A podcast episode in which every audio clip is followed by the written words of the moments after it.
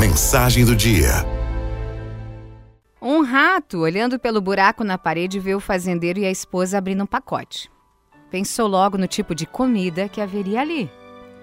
Ao descobrir que era uma ratoeira, ele ficou aterrorizado.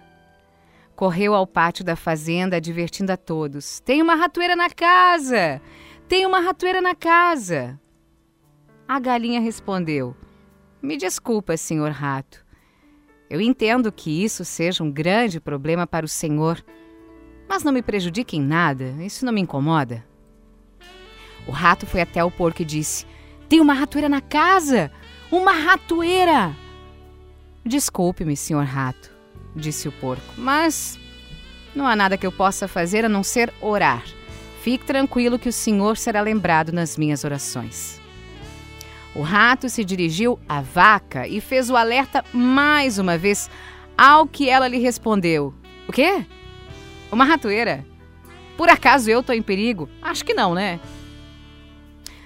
Aí o rato voltou para casa, muito abatido, pronto para encarar a ratoeira.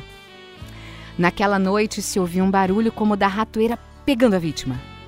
A mulher do fazendeiro correu para ver o que havia pego e no escuro, ela não viu que a ratoeira tinha pego a cauda de uma cobra venenosa e a cobra picou a mulher.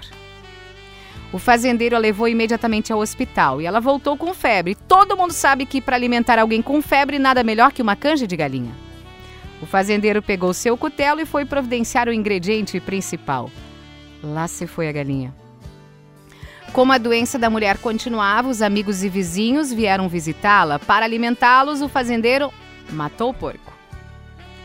A mulher não melhorou e acabou falecendo. Muita gente veio para o funeral. O fazendeiro então sacrificou a vaca para alimentar todo aquele povo.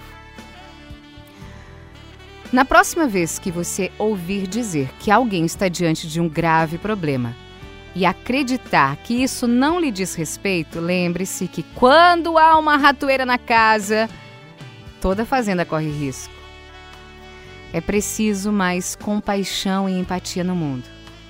O problema de um pode representar ali na frente o problema de todos.